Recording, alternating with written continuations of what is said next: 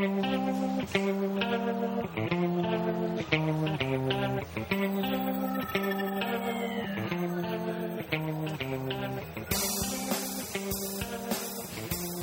雑談を開始して30分以上経ちましたがようやく収録を開始します。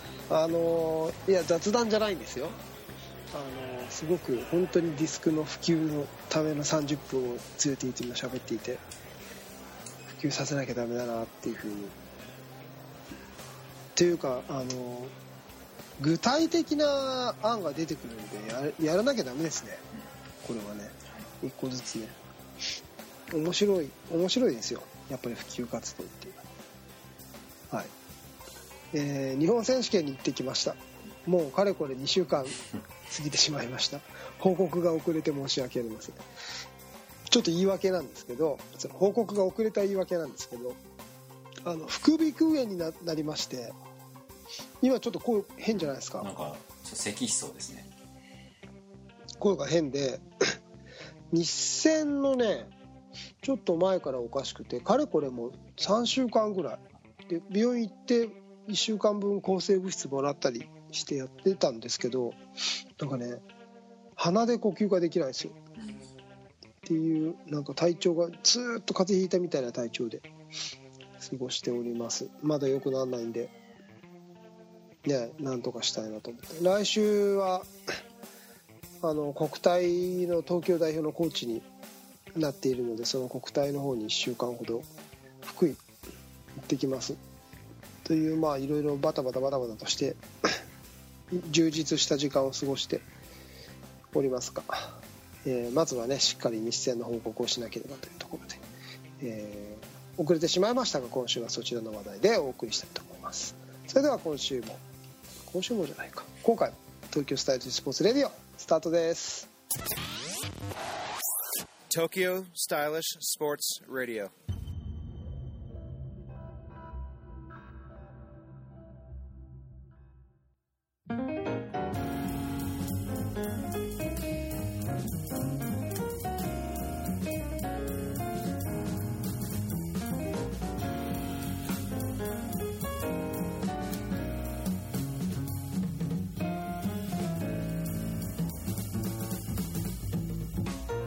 皆さんこんにちは。東京スタイリッシュスポーツ代表チームイノーバインターナショナル菊池哲也です。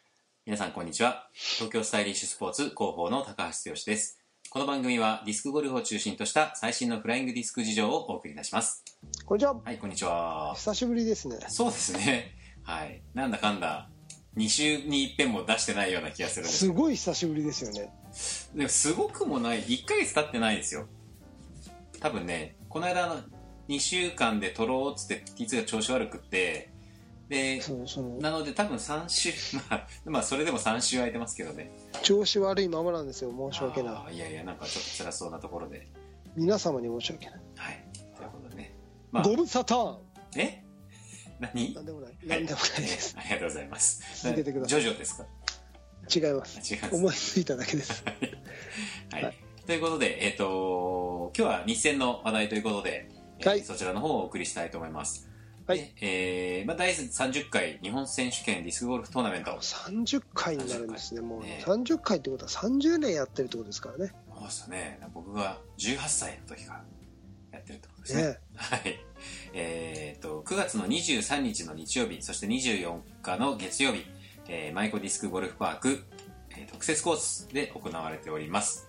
はいはい。で、そもそも T2 はあの、なんか、本編っていうか前で言ってたんですけど、なんか急に出ることになったとかっていうお話があったじゃないですか。覚えてましたか、ねえ、やっぱそれ聞かないとね、あれなんで、ちょっとそこからちょっと話していただきたいなと思ってるんですけど。それがですねはい。それがっていうか ねそれがあのー急に話が違っちゃって予定と違っちゃってはあ、あのー話せなくなりました。え？え？そうなの？そう。何それ？てか話していいんだけど話すと野暮に。あ、ヤブになっちゃうの？うーん。なんかちょっと美談があったんですけど。ああ、そうなんだ。あ、あーなるほど。はい、わかりました。じゃあ、えー、ということで、急に T2 でも出ることになった。でいずれにしてもだって調整とかしてなかったんでしょ？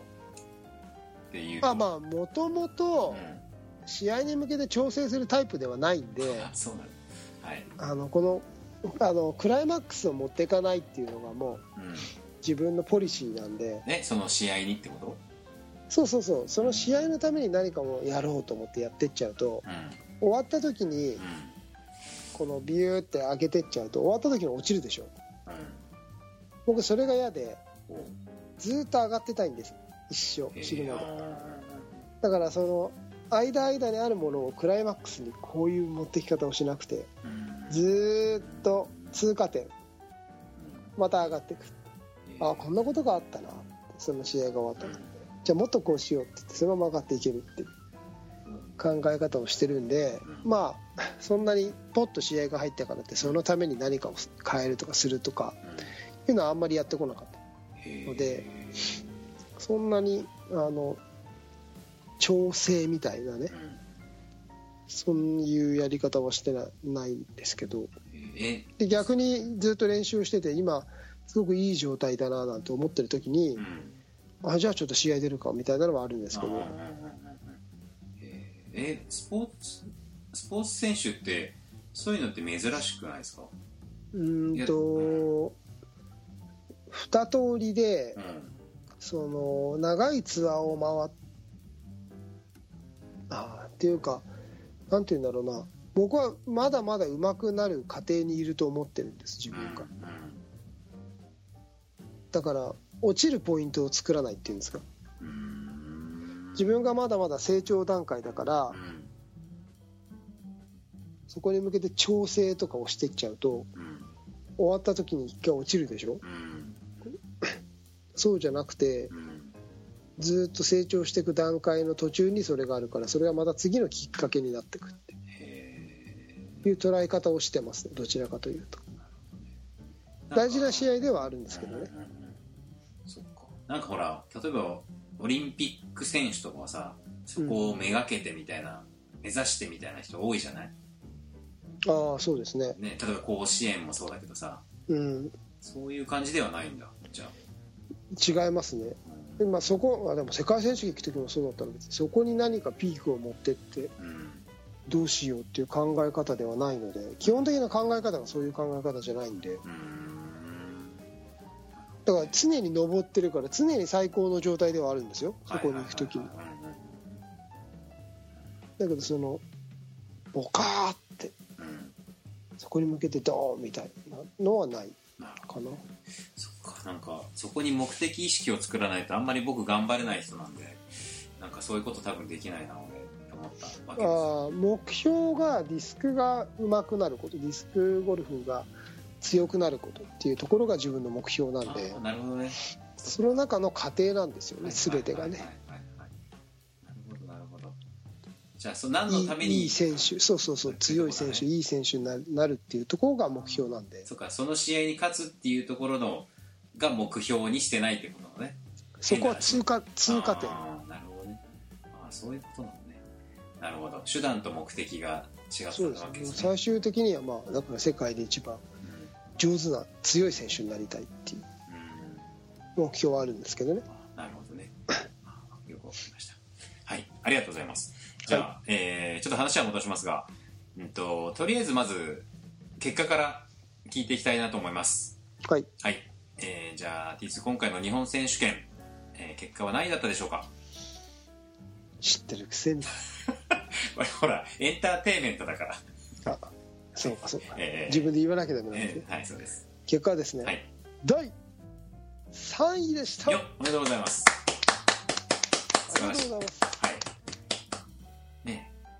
結果から言うと、えっ、と、1位が、えー、まなぶくん。なるほどね、で2位がその台湾のジャッキー。ですジャッキーっていうんですか？ちょっと読み方がすいません。あといまいちよくよく分かってないんですけど。あの台湾の人ってみんなイングリッシュネームがあって、あそうなんですか。うん、彼はねうん。チンチン君って漢チ字でンですよね書くでしょチン。で英英傑のケツですか？うん、だけどそのそれで誰も呼ばなくてみんなジャッキージャッキーって呼んでて。そうなんですか？だからジャッキー・チンです。強いんだか弱いんだかっていうのは微妙な感じだと思いますけど。ジャッキー本当にジャッキー・チンって言われてたの？ええジャッキージャッキー。あジャッキー。へえ台湾の人ってそうなんですか？あと多分そこそこの階級の人たち。あへえそうやってこうやってポンって日本とか海外に出れる階級の人たちはみんな英語教育受けてて英語も喋れるし。あそうなんだ。だから多分台湾におけるディスクゴルフっていうのは多分一定層以上のうんうんうん教育を受けてる人たちしかやってないような気がああじゃあちょっと言い方は悪いかもしれないですけど富裕層のスポーツ的な。そうそうそうそう。なるほどね。へああもしかしたらいるかもしれないけど海外に出れるような人たちはうんそそういう水準の人たちなんだろうなっていう。うん。なるほどね。はい。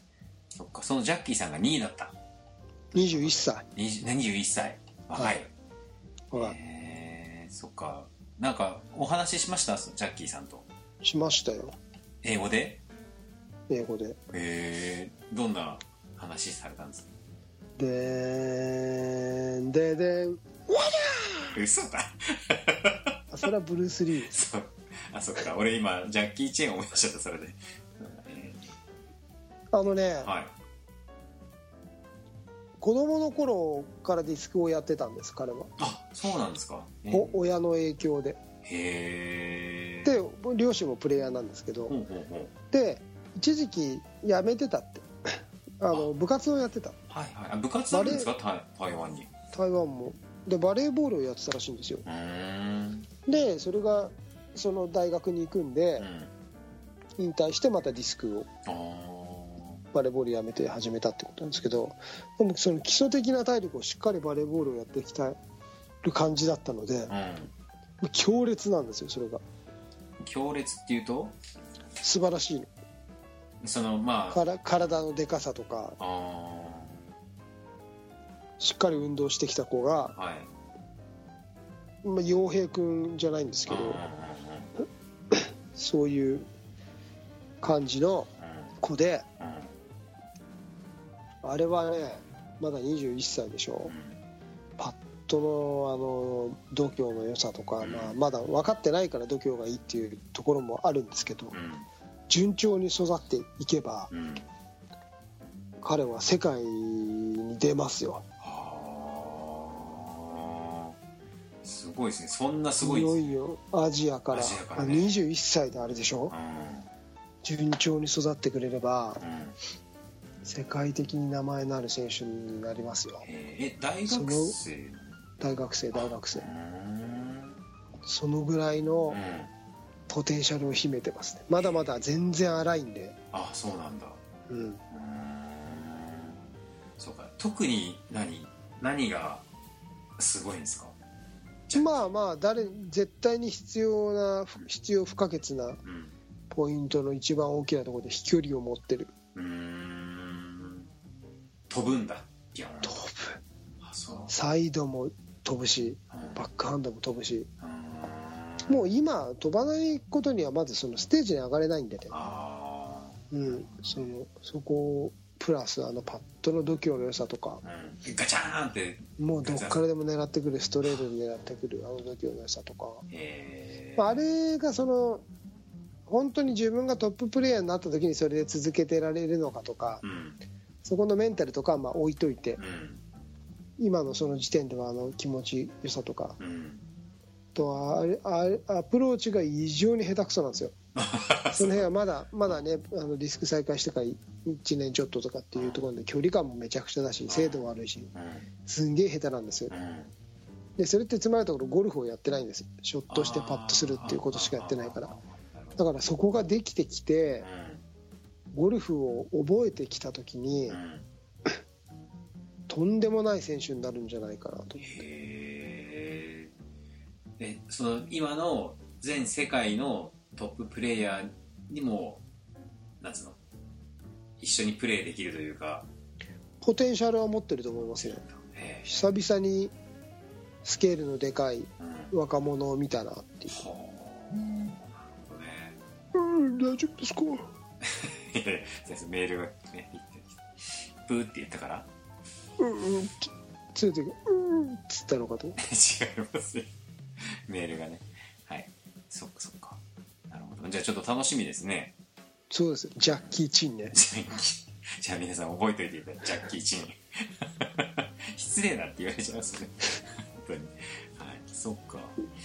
ねえ。なんか台湾のディスク事情とか聞いたんですか？なんかプレイ中しかでも話さなかったんですか？そうですね。今回うはん。5位も台湾の選手だしそっか。7位とかも台湾の選手だしあ結果本当だ。台湾のレベルはね上がってきてますね、へー。昔はもっと全然下の方にいたのですねが、はい。圧倒的にうん。レベルが上がってきてますね。なんか理由があるんですかね。まあまあ単純にプレイヤーがそれこそ増えてるんでしょ。あの普及がうまくいってるってことですよね。若者が多いから。あー。あそっか。日本に比べて若者が多い。多いです。だからなのかね。そうですね。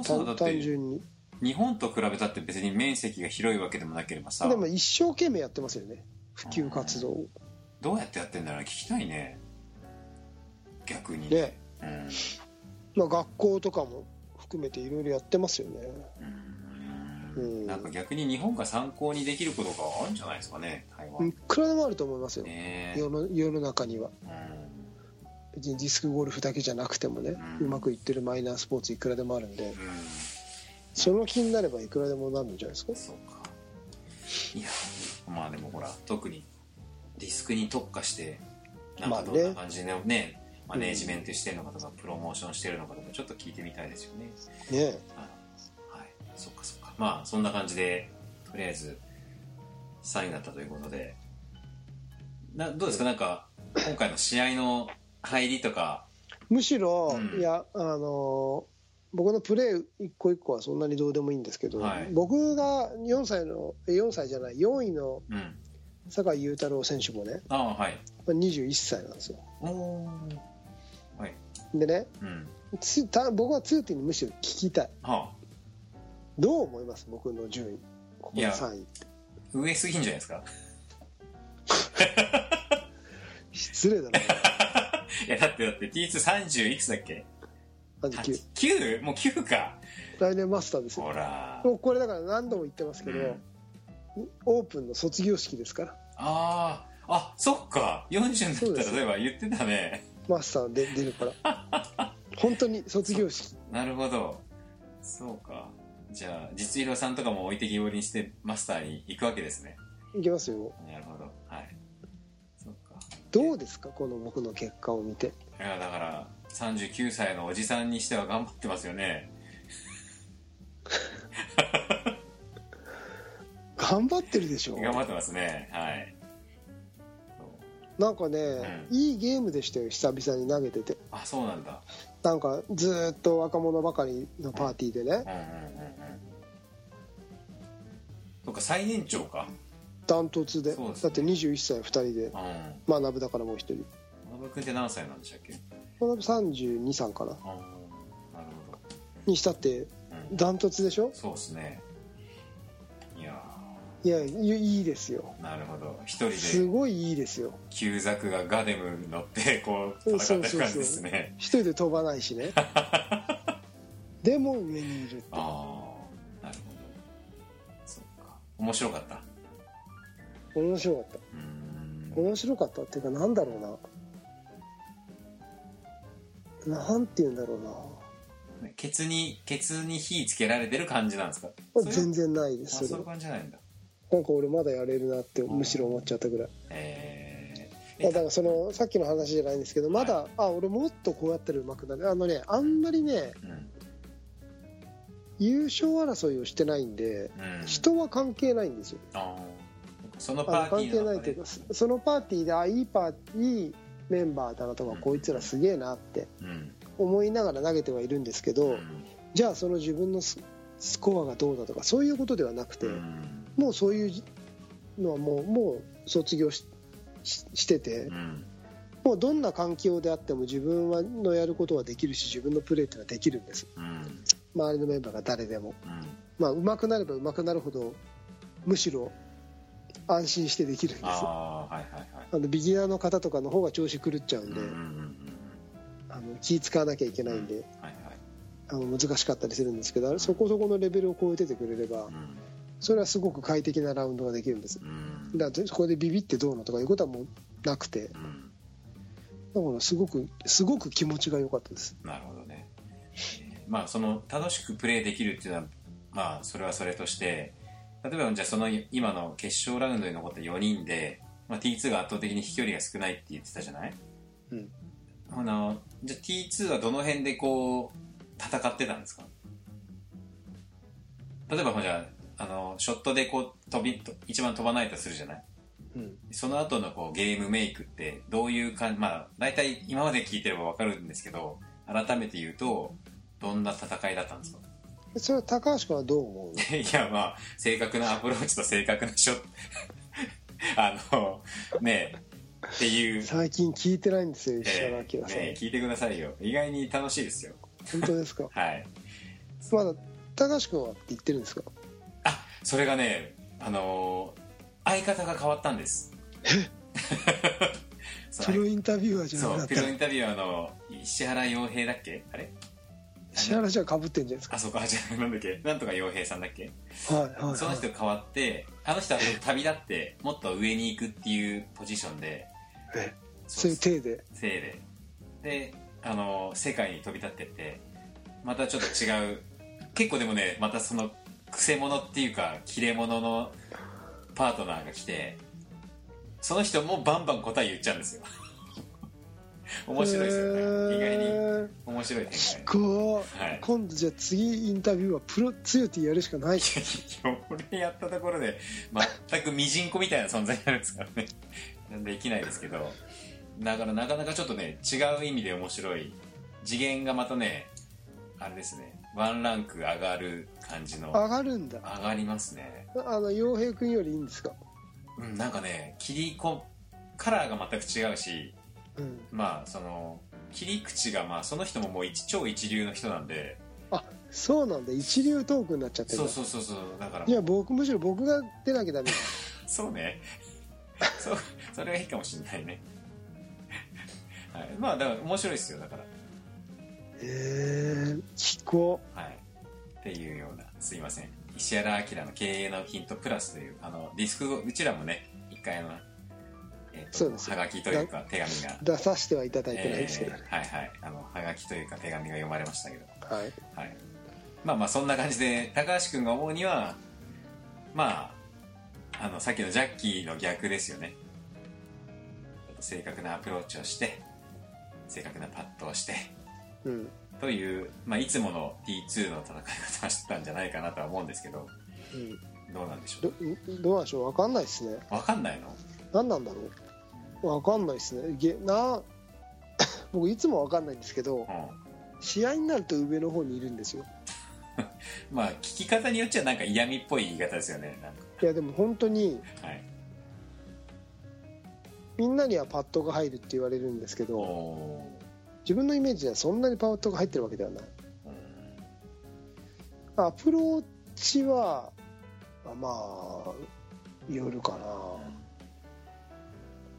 ほよりますね。アプローチはまあよるううまい今の日本の数字でうまい下手といえばかなりうまい部類には入ると思います。でもショットはまあコントロールはいいかな。うん。でもこのゲーまあその分析は置いといて、うん。このゲームの中で実は自分のパッうんとし全部だ。ショットのフォームもた練習日に、うん。あ距離が届かないからちょっとフォームを変えようと思ってあ今まであんまりやってなかった、うん。えー、と具体的に言うとつま先から入ってってそのプリショットルーティーンの肘の出す位置をうん。変えたんです。体幹に近い部分。要は何て言うんだろう。えー、とちょっとフェイスブックでも書いたんですけど体幹で投げる。今まで手で投げてたあコントロールをつけるためにあえて手で投げてたところを、うん。コントロールをちょっと捨てて距離を出すために体幹に近い位置で回転させるようにしたんですよ。うん。でそうすると,、えー、と要は後ろでリリースポイントが後ろになってくる。と体幹に近い部分で回転ぐるって体が回った瞬間に離せるんでスピードのある時にディスクを離せるんです。リリースできるんだけどリリースポイントが一定にならないからコントロールが若干ブレるっていう投げ方を自分でそのバージョンも持っててうん。そっちで投げてたんです。そしたらそれがうん。思ったよりもうん。コントロールが途中からでき始めた。という要は要はっていうかコントロールができるポイントが分かり始めた。から最後までそれを続けられたんですね、うんうんうん、だからそうすると近いある程度届く距離ホールも楽に投げれるんですよ。届くから 思いっきり投げて届かしてたのをうん。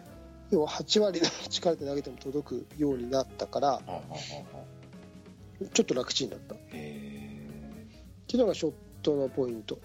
うん。ああとバックハンドの。うん。あとはサイドもしかりでうんちょっと自分で踏み込むと距離が、えー、と踏み込むことによって体が開かない。うんくるって回さないでなんて言えばいいんだろうな。ためができる、まあ、それね野球やってたから分かるんだな。右右手で投げるから右壁を作るっていうんですか。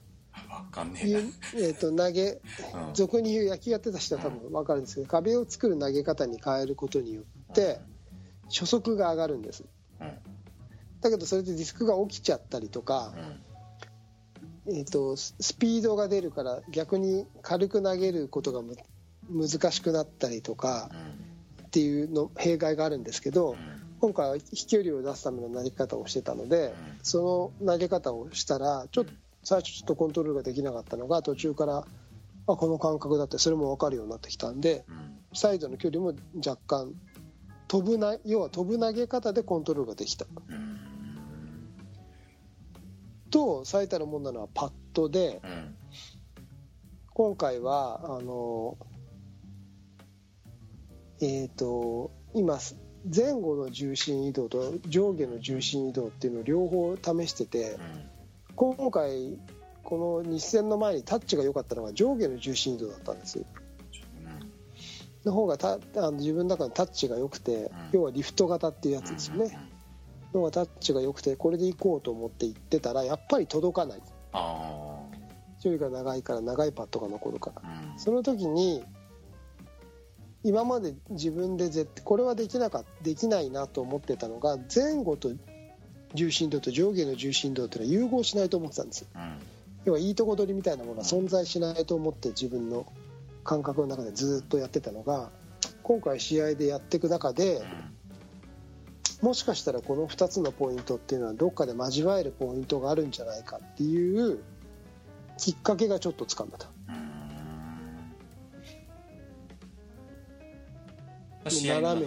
そうです。斜めにあ上がっていくっていう。プレあの前前前後と上下両方使うから斜めに上がっていくんですけど、うん。うんっていう使い方がこのみ練習日含めた3日間の中でちょっと分かるようになってきた。僕試合で試すんで。でそのだからあのショットもサイドもパットも全部自分の中では全く違うスタイルになって帰ってきた。へまあ試合が一番勉強になるし成長できるっていうのは前から言ってるんですけどそれの最たるもんだったんじゃないかなっていう。でそれはもう継続的に今後使えるようなあれなんですか？感じなで投げられたんですか？うんまああの感覚があるからできるっていうのはあるんですけど、うん。でも基本的にはあのその感覚でやってきた自分の体の動きをもう自分でまとめてあるんで、えっと、練習でやっていこうかなとは思ってます。うん。なるほどね。あでもそれは結構得難い体験というかねよかった、うん。あの今後のその磨き方でまだ荒荒いんで磨き方で大きな武器に変わってくれる可能性を秘めてると思ってますけど。うんなるほどね。はい。わかりました。ということでなんか、えー日本選手権の話題については大体そのくらいかなと思いますが他に？違いますよ。え？それはプレーの話でしょ。あはいはいはい。あだからそのこれプレーのね一一番大きな問題がうんあのそうそうそう。その辺はこれから話してもらおうかなと。などの辺ですかそれ？多分ね言っちゃっていいんですか？どうぞ。えっと日戦なのに、えっと、フルエントリーじゃなかった。もんだなんでう打ち合わせしてないのにそれが出てくるんですか？そりゃ何年高橋 T2 君と何年 T2 とやってると思ってるんですか？そろそろ交代だな。俺が何を喋れるっていうんですか？そろそろ交代しないとあマンネリ化する。あじゃあ俺が交代すればいいんじゃない？そ連れていく。連れていく。もっと世界的な旅に出てくださじゃあその後に誰かこうね。いそうそう。ジャッキーでもちょっとパートナーに入れて。そうですよ。だって、はい。今の答え言っちゃったらうん。僕がいなくていいじゃないですか。いやいや僕が言う話と T2 が言う同じ言葉で重みが違いますから。僕は2人いらないんですよ。いやいや。だって はいどうぞ。お願いします。よ、いやいやまさしくですよ。はい。日戦なのにフルエントリーになってないって。うん。それってうん。いかんでしょ。うはいそうですね。もっと言うならうん。レディース部門。うん。あそこまで見てないんですけど。アマチュアアドバンスレディースうん。エントリーゼロ。ああそうなんだ。これはないですよ。うん。前から言ってますけど女性層うん女の子が始めればディスクゴルフは絶対に普及します。うん。なぜなら男は勝手についてくるからね。一番やらなきゃいけないのはアマチュアアドバンスレディースの層を増やすこと。そこがゼロって絶望的じゃないですそうハマった子はプロ部門に行くけどでもプロレディースですら56人でしょ。か、でしかも一番大事なアマチュアアドバンスレディースゼロ。うん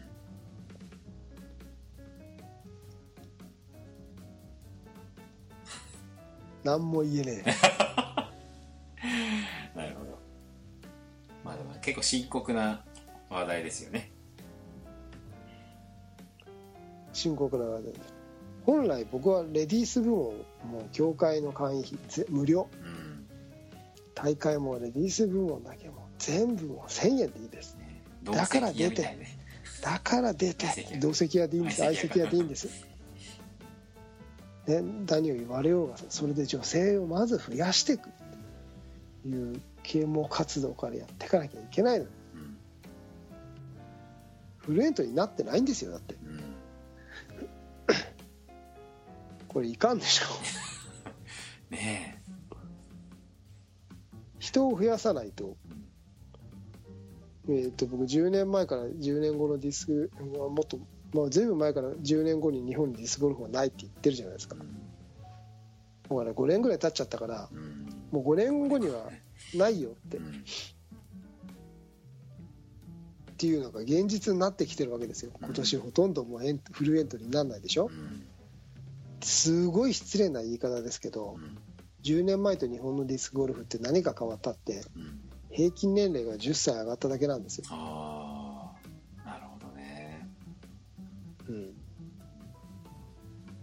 健全じゃないんです。うん今の若い子たち何人か 頑張ってねディスクが好きになってやってますよ。小学生中学生。彼らが大人になった時に日本でプレーする場所がなくなるんですこのままだうん。とで真剣に話をしてます。はい。それがまあ日本選手権に出た僕の一番の感想ですもう自分のプレーとかはうん。どうでもよくはないですよ。うん。僕の役目はあるんで。うん。だけどその自分が出てそこのなんか自分の結果に一喜一憂するっていうポジションじゃないと思ってるんでうん。もっとちゃんとディスクゴルフを考えていかなきゃいけないポジションだと思ってるんでうん。自分のプレーは大事ですけどうん。それと同じぐらい僕はまだまだプレイヤーとして続くんで僕の人生は。うん30年とかね。うん。まだまだプレーをする時間があるんで、うん。うん、ディスクゴルフ大好きなんで。うん。普及という形で返していきたいなと思ってて、ね、活動してるわけですから、はい。ね、なんか。うん。あのなんとかしていきたいなっていうのは誰よりも思ってるつもりなので。うん。はい。ということで、えー今回は第30回日本選手権の話題でお送りしました。はい。はい。それでは、えーどうもありがとうございました。ありがとうございました。TSS Radio. 今回のテーマは、えー日本選手権についてお届けいたしました。第30回日本選手権。はい。いや、いい大会でしたよ。本当ですか？いやいや、いい大会というか、はい。大会自体はね。ああ大会、ね、だからこそ、残念な。うんなるほどね。はい。あのスタッフ、スタッフの皆さんも頑張ってくださってるしね。はい。はい。僕あの T2 があのなんかかたくなに来年はマスターだ来年はマスターだって言っているはい。移行するシーンをちょっと今読み解いたんですけど聞いてもらっていいですか？はい。マスターなんですかほらやっぱトッププロはオープンで出るじゃないですか。はい。であ、そうなんですか？そうそうみたいですよ日本はね。よくわかんないけど、はででも T2 がこうまだ決勝に残っているにかかわらずマスターにもっと言うまだ優勝してますよ、ちゃんと。あそうですねはいマスターに行くっていうのは、はい軸足をマスターに置いてこうしのぎを削るこうつばぜり合いするところからちょっと一歩引いてはい。あのディスクゴルフをもうちょっとこうなんつうの普及するためのうん。なんかあれやるためにこう軸足をマスターに置くんじゃないですか？当たり。ブッブーですわ。ブ ッブーですよえその答えは今言ってくれるんですか？マスターに行くシーンあのねう、ん。シーンは言わないんですけど、でしょ？でも。えっと、じゃあ僕がねう、ん。マスター部門に、あうん。僕ね、ちなみにマスター部門って全部の試合でマスター部門に出ようとは思ってないんです。よ。マスター登録をしようと思ってるだけで。あまあそういうことなのか。はい。はい。で、えっと、じゃあ僕がいなくなったからオープンのレベルが上がるかって、そんな甘いもんじゃない。うんそれはただただ決勝の枠が一つ開くだあけ。でそれは良くないと思ーうん。なるほどね。う。日本のに対してとっても。うん。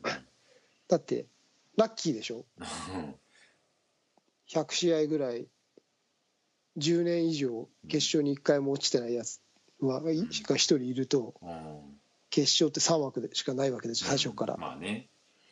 そうしか消えればうん。決勝の1枠が勝手に増えるでしょ、そうですね。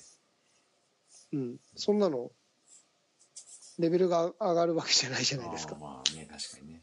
うん、それはいいと思ってなくて。うん。なるほレベルは上がんなきゃいけないし。どうん。あとりあえずじゃあマスター登録になるってことですね。そう。ははは。それでもあのこれもどっかで話せんのかな？あのうん話せる時が来たら。ほうあすごいいろんなことを考えてる。あそのシーンを？に関してうん。あそうなんだ。うん。そんなにあの40歳になるからうん。マスター登録だ、そういうことじゃなくて。なるほどね。それも普及にうん。つながるといいなと思って。うん。いろんなことを考えながらやるんで。なるほどね。悪いけど僕の考えてることは全て根拠がありますよ。なるほどね。はい。全部説明できるほうほうほうほそうやって生きてきてるんでじゃあまあその辺はちょっと楽しみにしてはい。今後の回答を待ちたいと思います。はい。はい。ということで、えー東京スタイリッシュスポーツレディオでは皆様からのお便りをお待ちしております。